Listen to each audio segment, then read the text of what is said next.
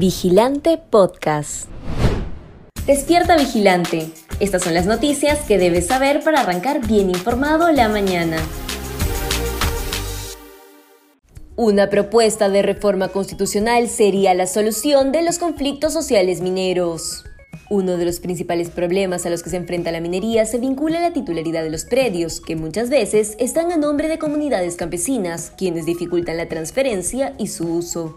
Un caso emblemático sucede en Apurima con la operación minera Las Bambas, donde a pesar de haber llegado a un acuerdo de compra y venta de tierras comunales, teniendo incluso la inscripción del registro público, el traspaso de propiedad por parte de los comuneros es irreal. En este escenario, urge revivir la institución jurídica de servidumbre administrativa minera, que en teoría impone subordinación del predio superficial a la concesión minera. Sin embargo, en la práctica tampoco funciona.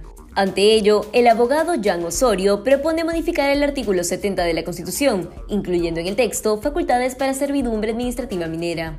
Osorio señala que dotar de un apoyo y soporte constitucional a la servidumbre administrativa minera significaría otorgar potestades a las autoridades para su imposición, promoviendo la actividad extractiva en un marco de libertad, eficiencia técnica y seguridad. Según el Tribunal Constitucional, el Congreso podrá tener iniciativa de gasto. El artículo 79 de la Constitución Política detalla que los congresistas de la República no tienen iniciativa para crear ni aumentar gastos, salvo el que se refiere a su propio presupuesto institucional. Sin embargo, nuevas interpretaciones que dio el Tribunal Constitucional sobre este artículo, a través de las sentencias 984-2021 y 333-2022, abre el camino libre para que el Congreso sí tenga iniciativa de gasto.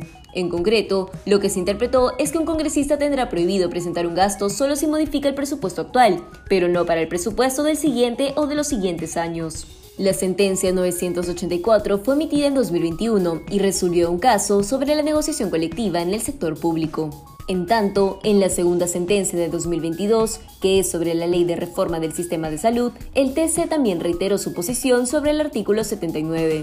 Esta situación generó preocupación, puesto que daría pie a que los congresistas puedan generar más iniciativas sin tomar en cuenta la capacidad de gasto del Estado, según sostuvo el presidente del Tribunal Fiscal, Carlos Oliva.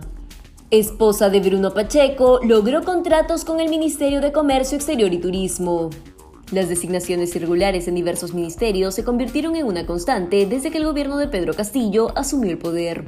No solo se colocó a personajes con antecedentes judiciales o investigados, sino también a personas sin perfil técnico ni profesional, lo cual ha generado una serie de problemas en diversos sectores.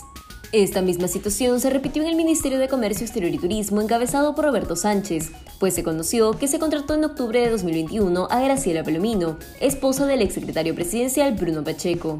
Según información, a ella se le contrató para atender solicitudes de diferentes espacios ambientales que puedan tener relación con las organizaciones sociales. Su remuneración mensual era de 8 mil soles y trabajó por tres meses.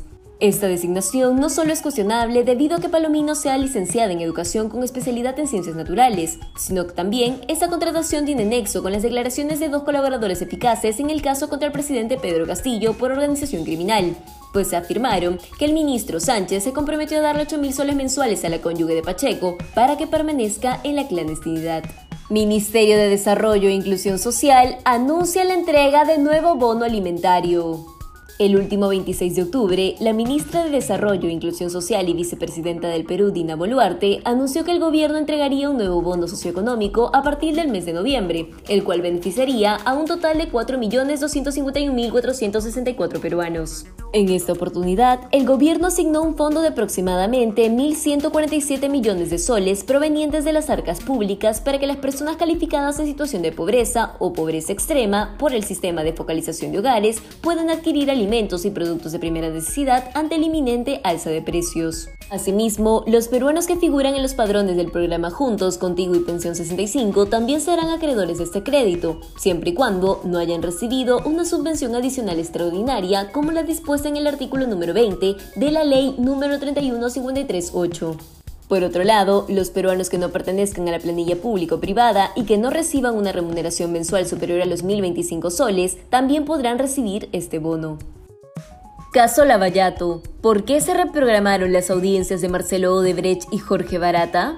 Durante la última semana se dio a conocer que Marcelo Odebrecht, un alto directivo de la firma brasileña Odebrecht, no se presentó a su audiencia ante el Consulado de Perú en Sao Paulo para rendir sus declaraciones sobre el caso Lavallato, en el cual se ven involucrados el expresidente Ollanta Humala, la ex primera dama Nadine Heredia y el Partido Nacionalista Peruano.